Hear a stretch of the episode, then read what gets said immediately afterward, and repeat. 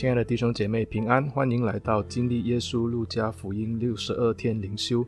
今天是第五十天中，我们要看的经文是记载在路加福音第十九章第四十一节到第四十四节。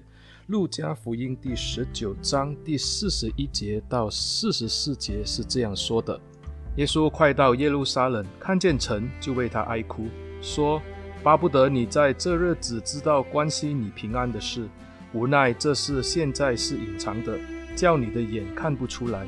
因为日子将到，你的仇敌必筑起土垒，周围环绕你，四面困着你，并要扫灭你和你里头的儿女，连一块石头也不留在石头上，因你不知道眷顾你的时候。今天我们来到耶路撒冷，我们看见耶稣骑着驴驹，缓缓地进入这一个宏伟的圣城。耶路撒冷和圣殿，在以色列人心中是最高的圣城和主要的祭祀场所。圣殿是以色列人敬拜上帝的崇拜地方，而且它更是民族的象征。圣殿也被认为是上帝与以色列人同在的记号。我们环顾以色列人的历史，在以色列列王的时代，以色列人的第二位君王大卫。他为了建殿的材料而做了良好的准备，之后由他的儿子所罗门王在耶路撒冷的摩利亚山上来兴建第一座的圣殿。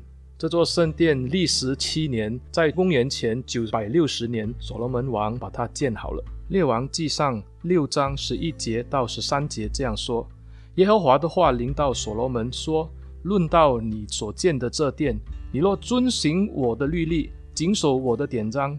遵从我一切的诫命，行在其中，我必向你应验我所应许你父亲大卫的话。我必住在以色列人中间，并不丢弃我的百姓以色列。所以，当所罗门王把圣殿建好以后，上帝的荣光就充满了圣殿。列王记上第八章第十到第十一节这样记载：祭司从圣所出来的时候，有云充满了耶和华的殿。祭司因云彩的缘故不能站立供职，因为耶和华的荣光充满了耶和华的殿。这是一个何等荣美的情景！神的同在已经可以在肉眼中让百姓见证。可惜的就是在历史的发展之下，以色列人多次背逆上帝，行神眼中看为恶的事。最终，这个由所罗门王建立的第一圣殿。就在主前五百八十六年，被巴比伦王尼布贾尼撒二世入侵耶路撒冷城之后，圣殿也被他毁坏。当时的以色列人就被掳至巴比伦，经历了亡国的悲惨历史。后来，随着波斯王国的宽容政策，以色列人被允许回国建设圣殿。所罗巴伯带领着百姓回去重建圣殿，也被称为第二圣殿。随后的以色列人在罗马的统治之下。在分封的王大希律重建圣殿，那也就是新约时代的第三圣殿，也被称为希律的圣殿。大希律为了讨好以色列人，就把圣殿打造成金碧辉煌、宏伟庄严的建筑物。因此，当时的犹太人每每看到这一个高高在山上的金色圣殿的时候，都会感到骄傲不已。马可福音十三章一节也这样记载：耶稣从圣殿里出来的时候，有一个门徒对他说：“夫子，请看，这是何等的石头，何等的殿宇！”由此可见，当时的圣殿连门徒都感到惊叹不已。今天的经文就让我们看到。当耶稣坐着君王的坐骑，也就是这一只小驴驹，以君王的身份，缓缓地沿着橄榄山走向美丽的耶路撒冷圣城的时候，一个君临城下的王，在自己的百姓对他欢呼赞美、大声歌颂的当下，本应该是心里雀跃、欢喜快乐才对。但是经文就说到，当他环视这座宏伟的圣城以后，主竟然悲从心来，为之哀哭起来。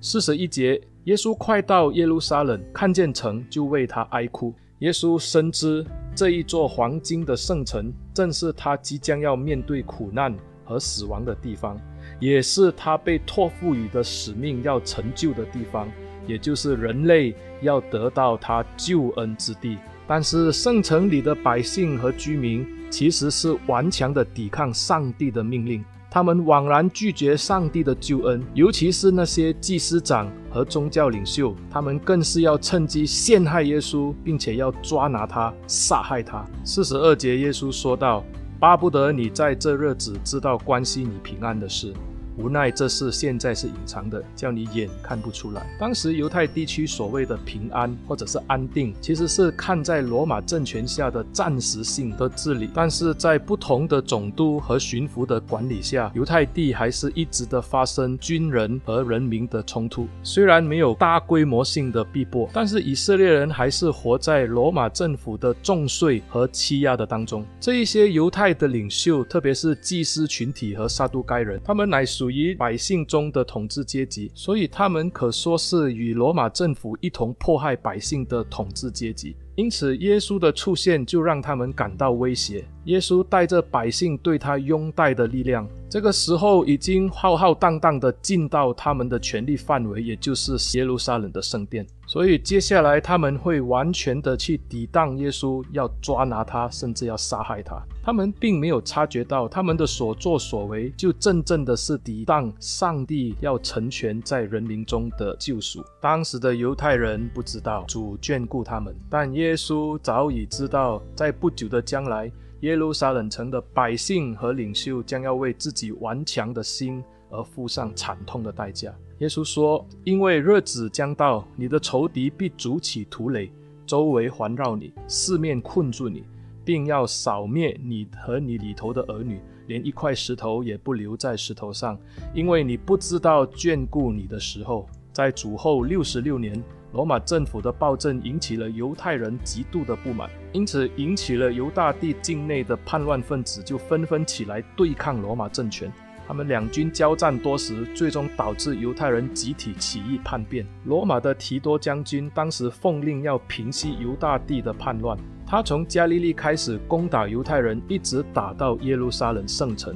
主后七十年，提多将军率领的罗马大军围困耶路撒冷城。提多将军围困了耶路撒冷四个月二十五天之久。按照历史的记载，耶路撒冷城在被围困的期间，城内的食物已经消耗殆尽，百姓因为饥饿就出现了人吃人的现象。后来罗马军队攻破城墙以后，入城就屠杀以色列人。后来因为火攻圣殿，导致圣殿后来被火焚烧毁坏。圣殿里面的金晶被大火溶解，全部流到石块和墙壁缝隙之间。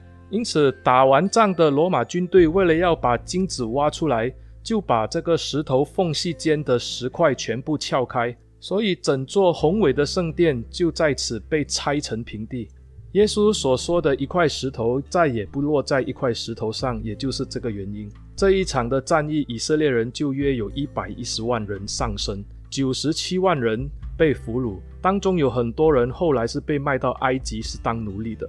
耶路撒冷城一直到主后一百三十年都属于荒凉的状态。在后期的罗马凯撒哈德良统治期间，他就重建耶路撒冷，但是作为惩罚犹太人的措施呢，他就下令呢把耶路撒冷彻底的铲平，而且在原来的地址上建立罗马的新城市艾利亚加比多连。甚至在圣殿山的原址上建了罗马的神庙，在同时把所有的犹太人赶出巴勒斯坦，禁止犹太人在耶路撒冷居住。约有四百年，犹太人是被禁止进入耶路撒冷城的。当耶稣坐在驴驹上，看着这一座看为神圣的耶路撒冷圣城，百姓拥戴而至，在其中献祭、敬拜、奉献。谁也没有想到，在短短不到五十年间，这座圣城。这座圣殿要完全的被夷为平地，这样悲惨的情景尽在耶稣的眼中。他为这圣城而哀哭，因为人多次的悖逆上帝。虽然现今的以色列人并没有像旧约的以色列人那样拜偶像，但是就在敬拜上帝的圣殿内，也是充满了许多欺压百姓、贪婪腐败的情况。我们会在明天的经文中看到这一切，所以他们要为自己盲目无知付上惨痛的代价。我们慈悲怜爱的主怎么会不为此而心痛哀伤呢？因此，耶稣虽然这时君临城下，看着这一个城即将要面对的惨剧，他为耶路撒冷哀哭。犹太人多次的不愿意悔改，抵挡上帝杀害救主，他们为此而付上惨痛的代价。今天，身为神子民的我们，是否也一样的遵行了上帝吩咐我们所做的事呢？亲爱的弟兄姐妹，上帝吩咐我们所做的事情，我们真的有实践在我们的生活中吗？当时以色列的圣殿是充满着群众在其中的献祭，还有敬拜，他们烧香献祭，甚至奉献金钱。但主耶稣在圣殿里面的时候，他就做出洁净圣殿的举动。我们明天会看这一段的经文。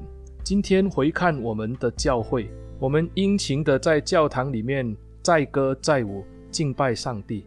可是我们是否有在我们的生命中实践上帝托付我们的使命，遵行上帝吩咐我们的诫命呢？上帝借着先知弥迦向当时悖逆的以色列人说出这样的话。弥迦书六章八节这样说道：“世人啊，耶和华已指示你何为善，他向你所要的是什么呢？只要你行公义、好怜悯、存谦卑的心，与你的神同行。”亲爱的弟兄姐妹，行公义、好怜悯、存谦卑的心，与我们的神同行，这是上帝向我们的呼吁。但愿我们能在我们的生活中活出上帝吩咐我们所做的事。让我们一起低头祷告。亲爱的上主啊，我们感谢你。我们知道你既是慈爱的主，你要拯救我们；你也是公义的神，你也要审判世界。天父啊，我们在你的面前祈求你怜悯我们。很多时候，我们把眼目放在自我的身上，并没有把眼目放在主你的国度里。但是我们看见你却多次的来劝勉、挽回我们的心。天父啊，我们看到你的爱子为你的百姓哀哭。